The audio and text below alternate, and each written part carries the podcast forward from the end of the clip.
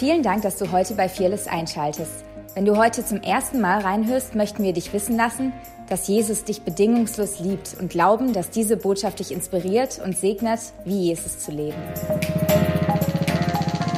Wir probieren wirklich eine Kultur von Risiko zu leben, weil ich glaube, wird auch Risiko buchstabiert.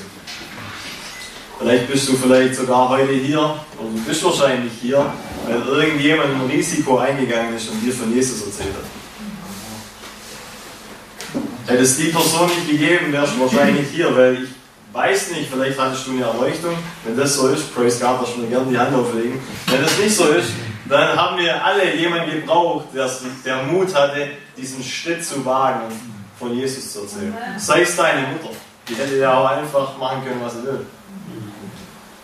So, von daher wollen wir eine Kultur kreieren, die das beinhaltet, dass Menschen diesen Glaubensschritt, dieses Risiko eingehen und einfach mal versuchen zu hören.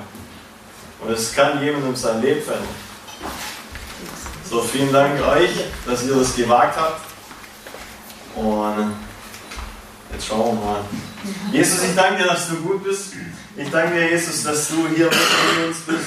Danke Vater, dass wir, ähm, dass du sagst, wo zwei oder drei versammelt sind, da bist du mitten unter ihnen, Jesus. Und ich danke dir, Vater, dass wir dein Wort hören dürfen, dass wir deine Gegenwart spüren dürfen, Jesus. Ich danke dir, dass du hier in dieser Region ähm, ein mächtiges Vorhast, Jesus, und wir, wir glauben, Jesus, dass du wirklich Erweckung in Deutschland schenken möchtest, dass du dran bist, ähm, Erweckungsträger zuzurüsten an ihrem Arbeitsplatz und wo auch immer du sie hinstellst, wirklich da Licht zu sein.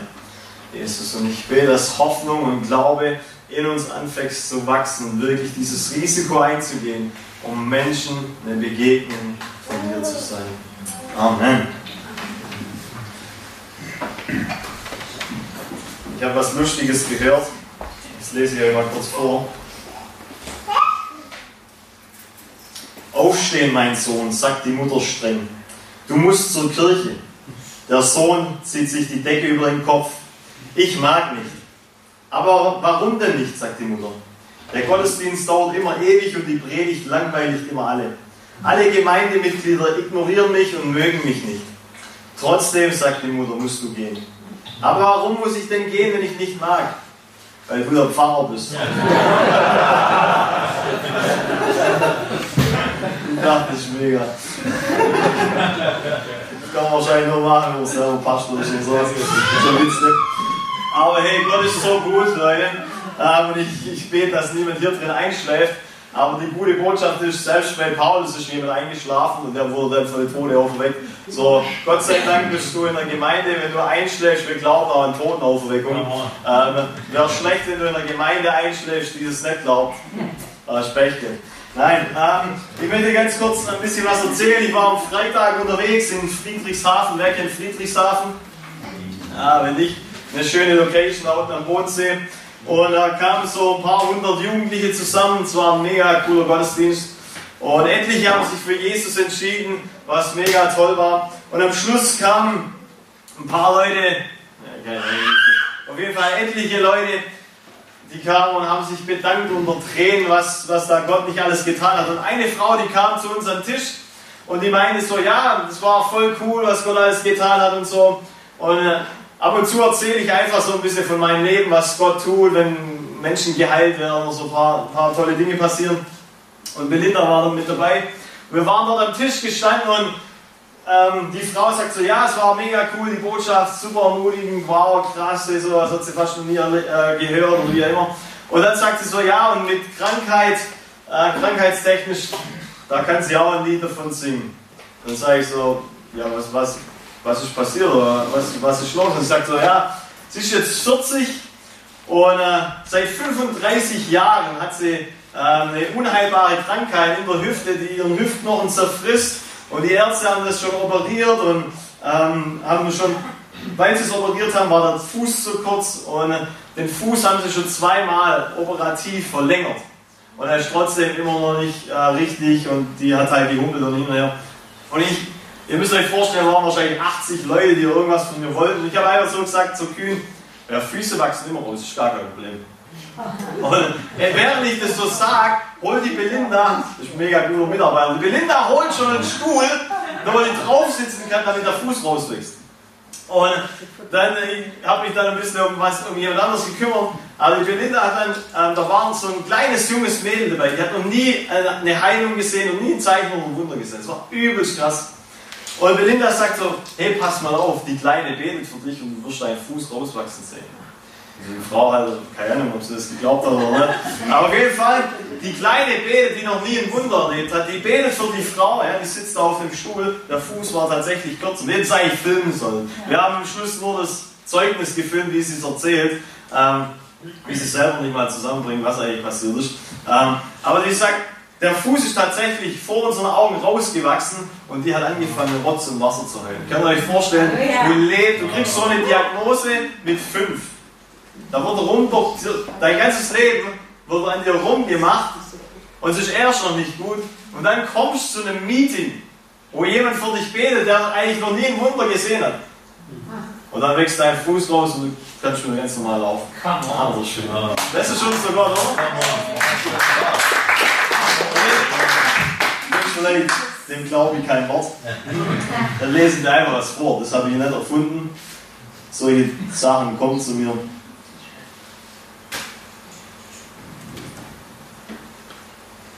dieses Wort immer löschen. Lieber Steve, du warst letztes Jahr in unserer Gemeinde. Als du Gebet angeboten hast, bat ich dich um Gebet für meine Mutter, die einen Schlaganfall hatte, einen Herzinfarkt und angeblich Alzheimer. Sie war zu der Zeit in einer geschlossenen Psychiatrie. Du hast gebetet, dass all diese Dinge keinen Einfluss auf sie haben. Gott hat großartig dieses Gebet erhört. Sie ist zu Hause, macht ihren Haushalt, kocht nach wie vor hervorragend und es scheint, als wäre nie etwas gewesen. Ja.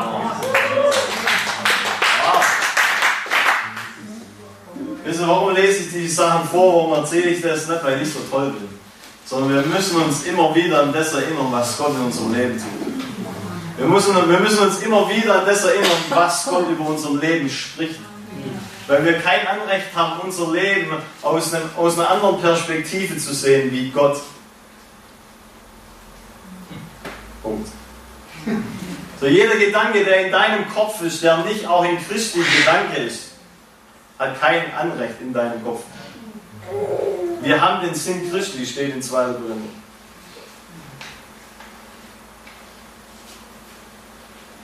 So, jeder Gedanke, der nicht so ist, wie Christi über dich denkt. Er ist nicht göttlich. Der gehört eigentlich nicht in unser Denken. Weil selbst die Wissenschaft hat jetzt schon herausgefunden, dass Gedanken Gefühle erzeugen. Die hätten eigentlich auch die Bibel lesen können, wäre wahrscheinlich einfach gewesen. Aber die haben herausgefunden, dass Gedanken Gefühle erzeugen. Deswegen ist Gott so wichtig, dass er sagt, wir sollen unsere Gedanken erneuern dass wir anfangen so zu denken wie er. Weil wenn wir so denken wie er, dann haben Gefühle in unserem Leben, sie, ich will es nicht so negativ sagen, dann lassen wir uns nicht mehr länger von Gefühlen leiden. Weil wenn du anfängst, Gefühle als deinen Herrn zu machen, dann bist du ein Sklave von deinen Gefühlen. Vielleicht ein heftiger Einstieg, ich hätte nochmal einen Witz bringen sollen. Wir sind dran, ähm, eine prophetische Kultur ein bisschen darüber zu reden. Warum? Weil ich glaube, dass eine prophetische Kultur eines der essentiell wichtigsten Dinge in unserem Leben oder in der Gemeinde ist. Eine prophetische Kultur deckt so viele Dinge ab. Ja? Nicht nur, wie kann ich Gottes Stimme hören und wie kann ich Engel sehen oder sowas, sondern steckt so viel mehr drin. Und wir wollen da ein bisschen hineingehen. Ähm, ich weiß natürlich, es gibt prophetische Schulen, es gibt ganze Konferenzen darüber. Und ich habe 20 Minuten Zeit. Ist mir schon bewusst, dass ich nicht alles abdecken kann. Aber deswegen ist eine Predigtserie, wo wir in verschiedene Dinge reingehen über einen gewissen Rahmen von Zeit. Und ich möchte heute ein bisschen darüber reden, ähm, was du ganz praktisch in deinem Leben umsetzen kannst, ist eine Kultur der Ermutigung. Warum ist eine Kultur der Ermutigung prophetisch? Weil zum Ermutigen musst du was sehen, was vielleicht die Person nicht sieht. Ich war vor kurzem im Urlaub in Griechenland. Ich werde euch ein paar coole Sachen erzählen von Griechenland. Das ist mega cool, wenn du noch nie in Griechenland warst, auf Paulus Spuren so ein bisschen unterwegs zu sein, ist echt cool. Aber wir waren letztes Jahr im All-Inclusive ähm, ähm, Urlaub, also ich und meine Frau. Wir waren da im All-Inclusive, ah, sogar mit äh, Renny und Mann, die auch hier irgendwo sind. Aber wir waren dort im Urlaub und äh, vielleicht warst du auch schon mal im All-Inclusive Urlaub. Da gibt es so Fotografen. Die wollen unbedingt natürlich Bilder von dir machen, damit sie Geld äh, machen. Aber diese Fotografen, die sind so ermutigend, ja, die sagen zu dir, boah, hast du Hammer Augen und die Augen, die passen genau zu dem, was du heute anhast. Hey, sollen wir nicht ein paar Bilder machen? Oder, hey, boah, hey. Also mir sagen die, boah, hey, hey, Rambo, wie sieht's aus? Hey. Und sie sind super ermutigend, weil sie natürlich was verkaufen wollen.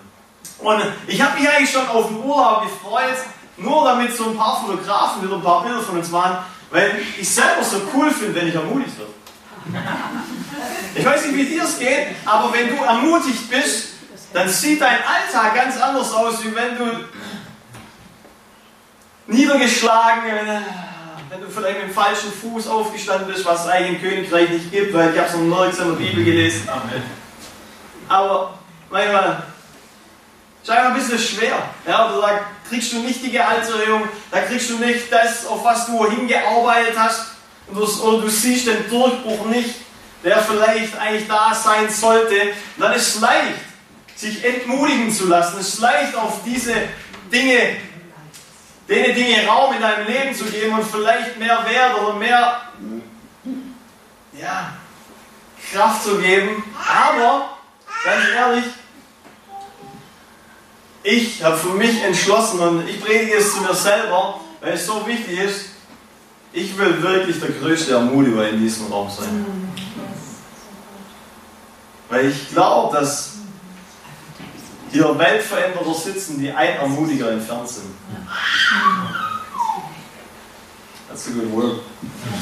Äh, ich lese euch ganz kurz was vor, was in der Bibel steht. 2. Timotheus, kannst du mit aufschlagen in deine Bibel dabei hast. Wenn nicht, kannst du auch gerne answitchen. Ansonsten lese ich es trotzdem vor. 2. Timotheus 1, Vers 5. Da heißt es, voller Dankbarkeit erinnere ich mich an deinen Glauben. Also spricht Paulus zu Timotheus. Voller Dankbarkeit erinnere ich mich an deinen Glauben, der so völlig frei ist von jeder Heuchelei. Es ist derselbe Glaube, der bereits deine Mutter Louis und deine Mutter Eunike erfüllte. Und auch in dir, davon bin ich überzeugt, ist dieser Glaube lebendig. Aus diesem Grund erinnere ich dich an die Gabe, die Gott dir in seiner Gnade geschenkt hat, als ich dir die Hände auflegte. Lass ihn zur vollen Entfaltung kommen. Denn Gott hat uns nicht einen Geist der Ängstlichkeit gegeben, sondern der Geist der Kraft, der Liebe und der Besonnenheit. Bekenne dich daher ohne Scheu zu unserem Herrn und schäme dich auch nicht, zu mir zu stehen, nur weil ich ein Gefangener bin. Ich bin es ja um seinetwillen. Sei vielmehr auch du bereit, für das Evangelium zu leiden. Gott wird dir die nötige Kraft geben. Was passiert hier? Timotheus ist in Ephesus Pastor. Und Paulus ist sein geistlicher Vater und er ermutigt ihn und erinnert ihn an das, was Gott in seinem Leben getan hat und die Gabe, die Gott ihm gegeben hat. Wisst ihr, es würde nie einen Timotheus geben ohne Paulus. Es würde nie die zwei Bücher geben, die zwei Briefe, die er geschrieben hat ohne Paulus. Paulus wusste, wie viel oder wie kraftvoll es ist, wenn ich ihn daran erinnere, was Gott in seinem Leben getan hat und dass er keine Angst haben muss. Und was Gott über sein Leben gesprochen hat. Das ist so wichtig, Leute. Zu mir kam diese Woche hatte ich ein Meeting und da kam jemand, der, der hat gefragt, wie man in, in den geistlichen Dienst kommt. Ich weiß nicht, warum die Leute das immer mich fragen. Sowas kommt ungefähr zweimal am Tag oder so, hey, wie kann ich meinen eigenen Dienst aufbauen oder wie auch immer. Und ich habe zu ihm gesagt, was machst du gerade? Was machst du gerade? Ja, er ist da und das und macht jenes. Sag ich, das ist dein Dienst. Ja, wie? Ja, denkst du nur, weil du ein Mikro hast oder ein Pult da steht, dass das ein geistlicher Dienst ist? Es gibt einen Vers in Offenbarung 2, Vers 6, das sagt Jesus, er hasst, ich lese euch vor, ist gut. dass du die Werke der Nikolaiten hast, die ich auch hasse. Nikolaiten war eine Sekte, die die Geistlichen von den Laien getrennt hat. Und Jesus sagt, ich hasse es. Warum? Weil es das nicht mehr gibt. Wenn du Jesus angenommen hast, dann gibt es nur noch königliche Priester. Und wenn du ein königlicher Priester bist, ist alles, was du tust, zu seiner Ehre, egal wo dein Geld herkommt, weil es kommt eh am Schluss von Gott. Ob du jetzt hier vorne stehst und was zu sagen hast, oder ob du Maurer bist oder sonst irgendwas, alles kannst du tun zu seiner Ehre. Und du bist im Vollzeitdienst ab dem Zeitpunkt, wo du Ja zu Jesus sagst. Ich habe zu ihm gesagt, ja, von was willst du überhaupt hier vorne erzählen? Wenn du nicht da im Licht bist, wo Gott dich gerade hinstellt. War vielleicht ein bisschen hart. Er hat gesagt, es hat sein Leben verändert. Weil er immer unterschieden hat. Es gibt geistlich und ungeistlich. Oder es gibt geistlich und eine säkulare Welt, also sowas. Nee, ist alles geistlich. Wenn du Jesus in dein Leben annimmst, dann wirst du ein neuer Mensch. Du bist Geist. Da ist ein Geist in dir. Wir müssen das verstehen, wenn es um den prophetischen Dienst geht oder um andere Dinge. Weil unser Geist wird lebendig, wenn wir uns gegenseitig ermutigen. Wisst ihr, ich sage immer, und das meine ich nicht witzig, aber ich stehe morgens auf. Ich bin heute hier reingelaufen, Leute, die haben gesagt, ich hätte schon wahrscheinlich fünf Energy Drinks getrunken oder sowas. Aber Praise God für Energy Drinks nicht mal. Aber ich glaube, es ist möglich, dass du morgens aufstehst und so voller Hoffnung, so voller Glauben bist. Du musst nicht zuerst in, was weiß ich, fünf Stunden Anbetung haben, drei Stunden in Sprachen gesprochen haben, bis das irgendwie über dich kommt. Der Heilige Geist erwartet an deiner Bettkante, bis du wach bist. Und wenn du wach wirst, dann freust du dich, oh, endlich ist er wach. Oder endlich ist sie wach. Endlich. Und dann, wenn du aus dem Bett steigst, steigst du nicht mit dem falschen Fuß raus, sondern du steigst raus und wenn du da stehst, dann erzittert die Hölle. Wisst ihr, das glaube ich. Ich glaube das. Weil es Fakt ist. Ich glaube, dass es Wahrheit ist, was mein Vater über mich sagt.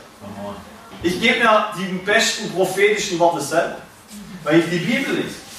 Die Bibel ist nicht eine, ein zunes Buch oder beziehungsweise äh, eine Grabstelle, wo du Sachen liest und das irgendwie feiern kannst, was damals passiert ist, sondern die Bibel ist ein prophetisches Buch und all das, was dort, was dort drin passiert ist, das prophezeit in deinem Leben, dass Gott durch dich tun will. Wisst ihr, wir tun der Welt keinen Gefallen, wenn wir, sie, wenn wir, unsere, wenn wir Christen nur ermutigen, die Woche zu überleben. Du bist hier, um zu herrschen und zu regieren. Du bist hier als Gesandter, als Botschafter an Christi Stelle, um tatsächlich einen Unterschied zu machen. Wisst ihr, Jesus hat es schon erkannt. Er hat gesagt, hey, wenn, wenn Licht in die Dunkelheit kommt, dann wird es Licht. Das Einzige, wenn, wir sagen immer, ja, wenn wir den Lichtschalter betätigen, dann da ist ja auch kein Kampf. Also wenn du in die Dunkelheit gehst, dann ist sofort Licht. Das einzige Mal, wenn quasi, wenn es trotzdem dunkel bleibt, ist, wenn du einen Scheffel über dein Licht machst. Dann kannst du Licht sein in dem dunklen Raum und doch kein Licht sein. Aber so viele Christen leben so.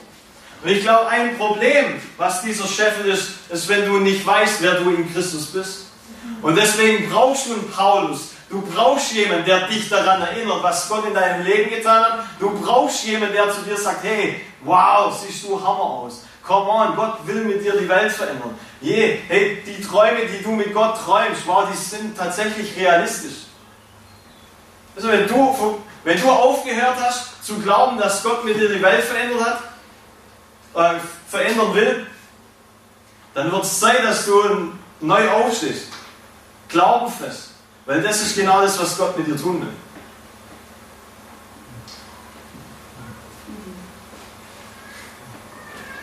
Wir können es tatsächlich hier beenden. Das ist die Wahrheit, Leute. Gott will mit dir die Welt verändern. Nicht, nicht, mit, nicht nur, mit mir natürlich auch, aber nicht nur mit einem Steve Junge, sondern mit dir.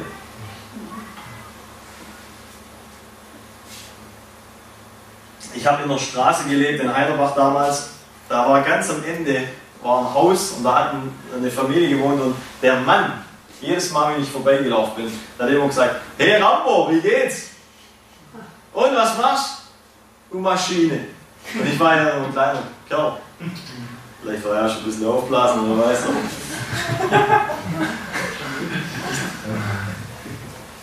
In Sprüche, in Sprüche 22, da heißt es, bring dein Kind schon in jungen Jahren auf den richtigen Weg, dann hält es sich auch im Alter daran.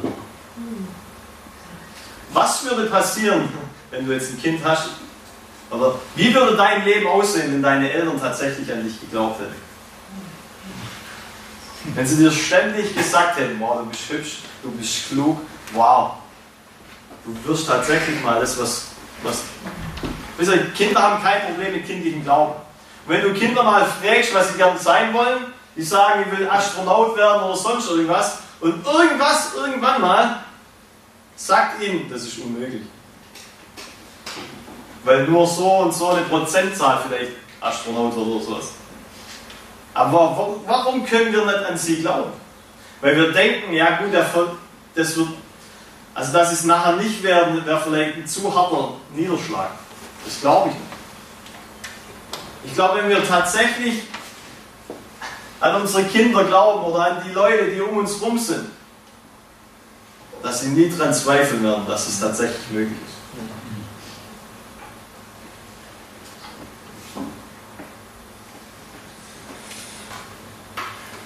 Was wir glauben, bevollmächtigen wir. Weil der Glaube verwirklicht, was er hofft. Er ist überführt von Dingen, die er nicht sieht. Sagt Hebräer. Deswegen, wo, wo immer wir, mit was wir immer übereinstimmen, das befähigen. Du kannst eine Lüge befähigen oder die Wahrheit in deinem Leben. Und deswegen ist unser Part als Christen, dass wir so voller Wahrheit sind und ständig das Gute sehen, ständig uns gegenseitig ermutigen, ständig uns hochheben. Und du würdest vielleicht sagen, hm, das ist, das ist fleischlich, ganz ehrlich. Das Negative sagen, das kann jeder, das wird nie irgendjemand angekreidet. Wenn du aber mal anfängst, positiv zu sein, dann sagen sie ja, das ist vielleicht nicht geistlich. Ich sage, das ist vielleicht mehr geistlich, wie das Schlechte zu sehen und ständig vom Negativen zu reden. Weil wir haben heute gehört, das, was wir anschauen, zu dem werden wir. Ganz viele Christen, die schauen nur ihre Probleme an oder sich selber und deswegen, deswegen wachsen sie nie über sich selber raus.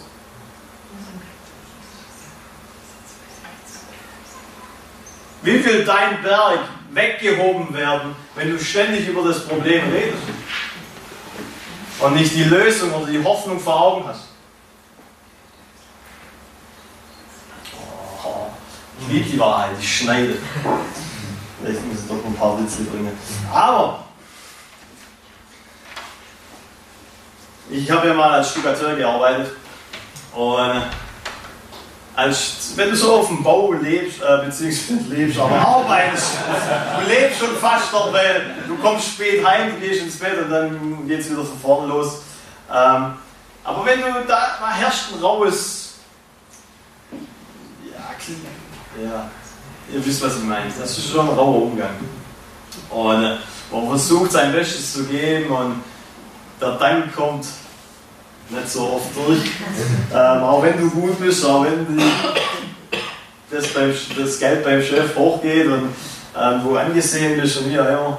Aber man wird nicht so ganz so oft ähm, ermutigt. Und ich hatte einen mega guten Chef, verstehe mich nicht falsch. Wahrscheinlich einer der besten Chefs in, dem ganzen, in der ganzen Branche. Aber ich habe irgendwann mal gesagt, hey, ich will ermutigt werden und ich bekomme es nicht von jemand anders dann starte ich einfach zu ermutigen. Das ist ein geistliches Prinzip, was du weggibst, das kommt zurück. Du willst einen Durchbruch in deinen Finanzen sehen, gibst du weg. Du willst ermutigt werden, gibst du weg. Gib weg, Ermutigung, und du wirst ermutigt werden. Und ich habe einfach angefangen, meine Arbeitskollegen zu ermutigen, auf dem Baustelle. Wie funktioniert das? Ganz praktisch. Boah, hey, klasse, so wie du die Wand verputzt hast, das ist brutal. die Reaktion war genau gleich. Oh, Entschuldige, hey, komm on, Schwätzer. die konnten mit sowas gar nicht umgehen. Das Krasse war, nach zwei Monaten haben die Leute angefangen, sich gegenseitig zu ermutigen. Die haben angefangen zu sagen, hey, boah, Junge, so wie du das machst, boah, das ist brutal. Weil die angefangen haben, haben die gemerkt, boah, das tut richtig gut. Das tut richtig gut. Wenn es der Chef nicht macht, dann machen wir es eigentlich untereinander. Und wir haben eine Kultur kreiert von Ermutigung. Wir haben eine Kultur gehabt, ja, der ein oder andere hat es vielleicht am Anfang mit Belächeln gemacht, ja, so ein bisschen ja, komm, Sarkasmus und so, aber irgendwann hat er rausgefunden, wow, ey, der, der Tank da drin, der wird tatsächlich gefüllt, gerade wenn das zu mir sagt. So, wenn ich das auf der Baustelle machen kann, wie viel mehr kannst du das in der Kirche oder da, wo Gott dich hingesetzt hat? Lass uns doch nicht länger warten, Kultur zu kreieren, äh, ja, dass die Leute es machen. Lass uns doch Leute sein, die Kultur starten.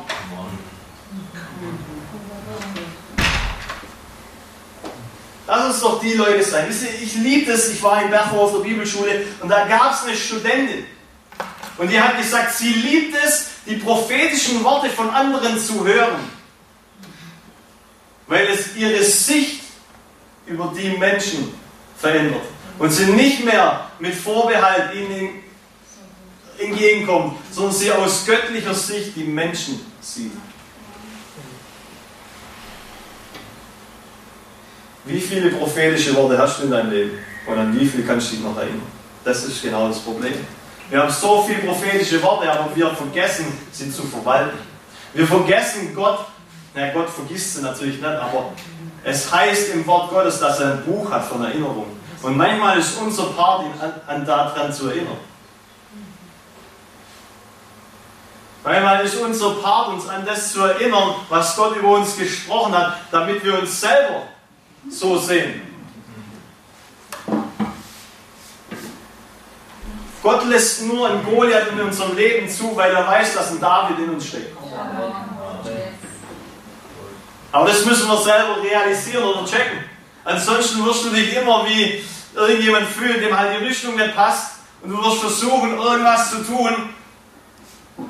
Und das Problem wird immer, immer größer und immer größer und überwältigt dich irgendwann. Und irgendwann landest du in Depression oder sonst irgendwo. Aber es war nie Gottes Absicht, dass du da landest. Ich, ich liebe die Bibel. Leute, die Bibel erklärt sich selber, wenn du sie mit dem Geist Gottes liest. Ich möchte ein bisschen ähm, mit euch da durchgehen. Ähm, 2. Korinther 5, 16, da heißt es, dass wir uns nicht mehr nach dem Fleisch sehen, sondern geistlich sehen. Genau das ist das, was ich gesagt habe. Das kannst du überall machen. Das fühlt sich vielleicht am Anfang ein bisschen komisch an, weil die Leute dich ja, belächeln. Aber ganz ehrlich, du kreierst eine Kultur. Du kreierst eine Kultur in deiner Arbeitswelt oder da, wo du bist, wo Menschen sich wohlfühlen. Weil jeder lebt anders, wenn er ermutigt ist. Jeder lebt anders, wenn jemand dich toll findet, wenn jemand dich hübsch findet. Jemand, du lebst einfach mit mehr Glück, mit mehr Elan, da ist mehr Power da, wenn es Leute um dich herum gibt, die das in dir sehen.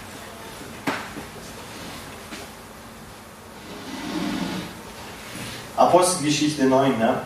da geht es über Paulus. Paulus hat es, äh, also Saulus damals noch, der hatte seine Begegnung mit Jesus. Und wenn du, Saulus war damals wie ISIS heute, ja? der hat Christen verfolgt, Christen ermorden lassen und das ganze Ding. Und dann begegnet ihm Jesus. Und Paul, äh, Saulus wird blind. Und das Krasse ist, ich, ich lese euch vor, Apostelgeschichte 9. In Damaskus lebte ein Jünger Jesu namens Hananias. Zu ihm sagte der Herr in einer Vision, Hananias. Ja, Herr, erwiderte Hananias. Geh in die gerade Straße, Befehl, befahl ihm der Herr, und frage im Hause des Judas nach einem Saulus aus Tarsus. Du musst Folgendes wissen. Saulus betet und, betet und in einer Vision hat er gesehen, wie ein Mann namens Hananias in sein Zimmer tritt und ihm die Hände auflegt, damit er wieder sehen kann. Herr, entgegnete Hananias, von den verschiedensten Seiten habe ich erfahren, wie viele schreckliche Dinge dieser Mann in Jerusalem denen angetan hat, die zu deiner Gemeinde gehören. Außerdem ist er von den führenden Priestern dazu ermächtigt, hier in Damaskus alle zu verhaften, die sich zu deinem Namen bekennen. Aber der Herr sagte, geh trotzdem zu ihm, denn gerade ich, ihn habe ich mir als Werkzeug auserwählt, damit er meinen Namen in aller Welt bekannt macht. Bei den nichtjüdischen Völkern und ihren Herrschern ebenso wie bei den Israeliten. Und ich, habe ihm, ich will ihm zeigen, wie viel er von jetzt an um meines Namens leiden, äh, willen leiden muss. Da machte sich Ananias auf den Weg und ging in jenes Haus und er legte Saulus die Hände auf und sagte, Saul, mein Bruder, der Herr selbst, Jesus, der dir auf, auf deiner Reise hierher erschienen ist, hat mich geschickt. Er möchte, dass du wieder sehen kannst und mit dem Heiligen Geist erfüllt wirst. Im selben Augenblick war, war es, als würden Schuppen von, seinen, von Saulus Augen fallen. Er konnte wieder sehen und Saulus stand auf und ließ sich taufen. Coole Geschichte. Ich habe die äh, in dem Zusammenhang noch nie so gelesen, ähm, aber ich habe das gelesen und also du musst dir vorstellen, Saulus war wirklich heavy unterwegs. Er hat wirklich Christen verfolgt, wahrscheinlich Kirchen niedergebrannt, nicht so tolle Dinge gemacht. Und dann begegnet er Jesus, wird blind und wird irgendwo hingelegt. Und in, indem er blind ist, kriegt er eine Vision von Jesus, dass irgendjemand kommen wird, ihm die Hände auflegen wird und er wieder sehen kann.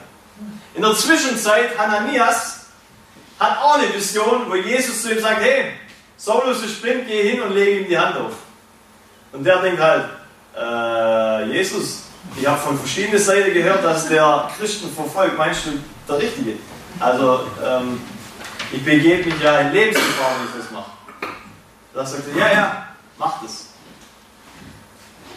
Und dann geht er dorthin und ich weiß nicht, ob du es mitbekommen hast. Er geht dorthin und das Erste, was er zu ihm sagt, ist, Saul, mein Bruder.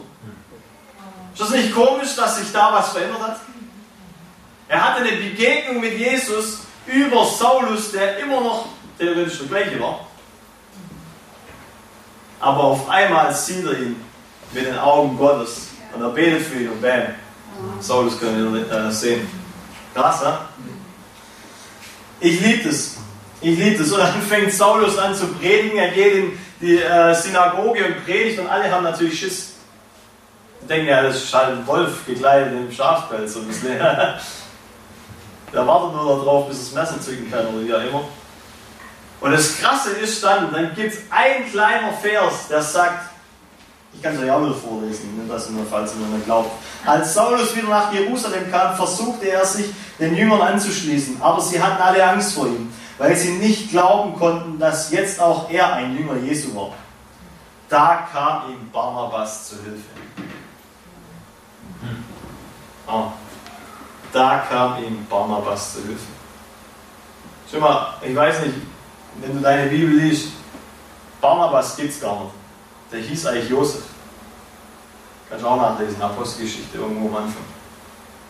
Die haben Barnabas, also die haben Josef umbenannt in Barnabas, weil er ein Mann des Trostes war. Er war einer, der ständig ermutigt hat. Er war einer, der ständig Menschen auferbaut hat. Und deswegen haben sie gesagt, hey, du musst Barnabas heißen.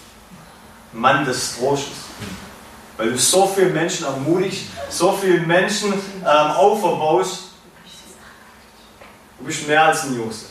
Du bist ein Barnabas. Und Barnabas kam Paulus zur Hilfe. Also Saulus, da war noch nicht mal Paulus.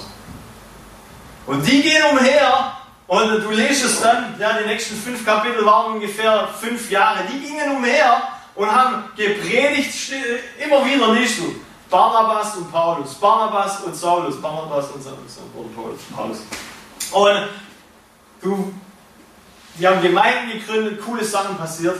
Und dann, oh, ich liebe die Bibel, Dann irgendwann will, will äh, Barnabas Markus mitnehmen. Und Markus ist halt nur ein junger Kerl, ja, und der ist dabei und die gründen immer ein paar äh, Gemeinden und so und erleben coole Sachen. Und dann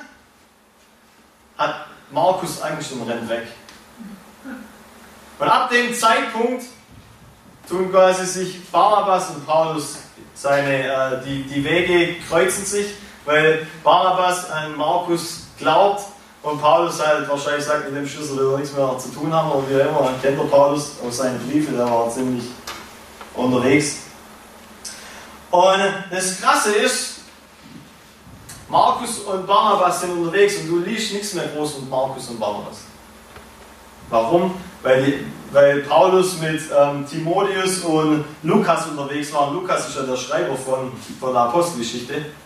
Also sprich, hat er halt die Sachen aufgeschrieben, die er mit Paulus gesehen hat und nicht mit Barnabas und Markus. Aber das Krasse für mich ist, dass irgendwann landet Paulus im Gefängnis. Ich sage euch dann mal, was da steht. 2. Timotheus 4, Vers 11. Einzig Lukas ist noch bei mir. Nimm Markus und bring ihn mit, denn ich kann ihn gut gebrauchen für meinen Dienst.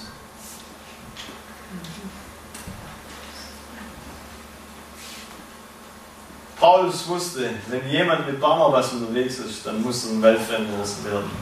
Aber dann ist es ein Weltfremder. Und jetzt bin ich im Knast. Ich habe nur noch Lukas. Ich brauche Markus. Ich finde es so krass. Weil ohne Barnabas würde es 13 Bücher im Neuen Testament gar nicht geben. Markus ist der, das Markus-Evangelium geschrieben hat. Ohne, Mar ohne Barnabas würde es 14 Bücher im Neuen Testament gar nicht geben. Deswegen glaube ich, hier drin sitzen Menschen, die sind ein Barnabas entfernt, Weltveränderer zu sein. Du denkst vielleicht, ja, Ermutigungen hin und her, das macht mich ja stolz. Ganz ehrlich, das ist falsche Demut und das ist Stolz. Es gibt auch die Leute, die sagen, das Worship-Team und wir haben uns gesagt, boah, das war Hammer. Ah, das war alles Jesus. Ja, so gut war es auch über uns. Christus in uns befähigt, uns wirklich einen Unterschied zu machen. Wir können wirklich ermutigt werden, was Christus durch uns macht. Das ist nicht Stolz, Leute. Das ist nur Stolz, wenn du deine Identität in dem findest, was du tust und sie nicht Gott abgibst. Okay, praise God, alles zu deiner Herrlichkeit.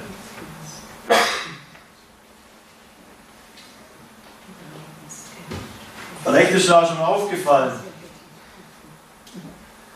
dass es keine Esther gäbe ohne Mordechai.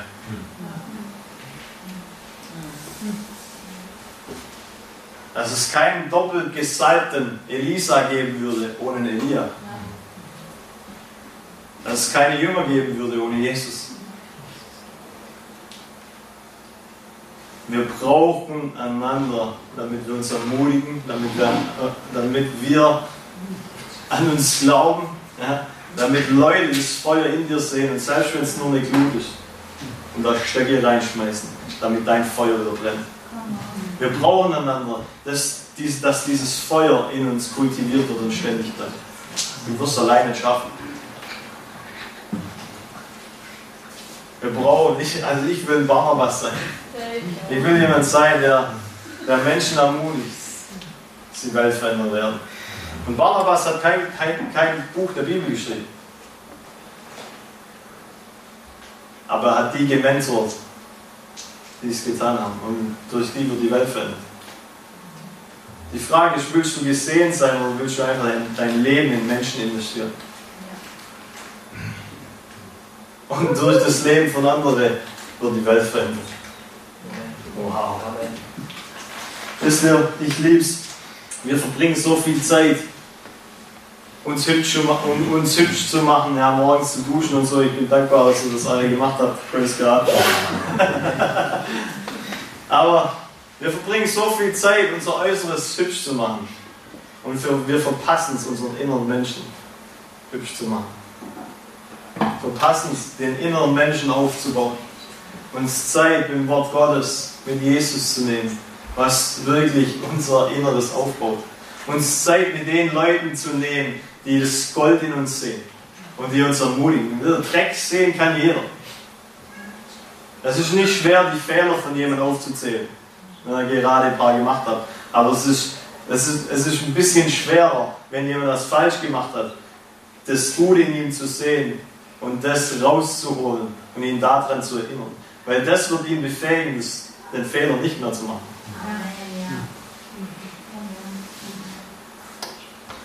Deswegen ist es genial, in der Kultur zu sein, wo wir uns gegenseitig so sehen, wie Gott uns sieht. Das ist eine prophetische Kultur. Das ist eine Kultur der Ermutigung. Vielleicht können wir einfach mal unsere Augen zumachen. Jesus, ich danke dir. Ich danke dir, dass du der größte Ermutiger bist, dass du der größte bist in unserem Leben, der an uns glaubt. Du glaubst so viel an uns. Weit mehr, wie wir uns selber zutrauen, weit, weit mehr, wie wir selber an uns glauben. Und ich bete, dass du uns heute, da wo wir stehen, in dem Prozess, wo wir vielleicht auch unterwegs sind, dass du uns neue Hoffnung gibst. Hoffnung gibst, selbst wenn wir durch die Wüste laufen, andere ermutigen zu können. Weil die Umstände bestimmen uns nicht mehr länger. Wir werden bestimmt von der Wahrheit.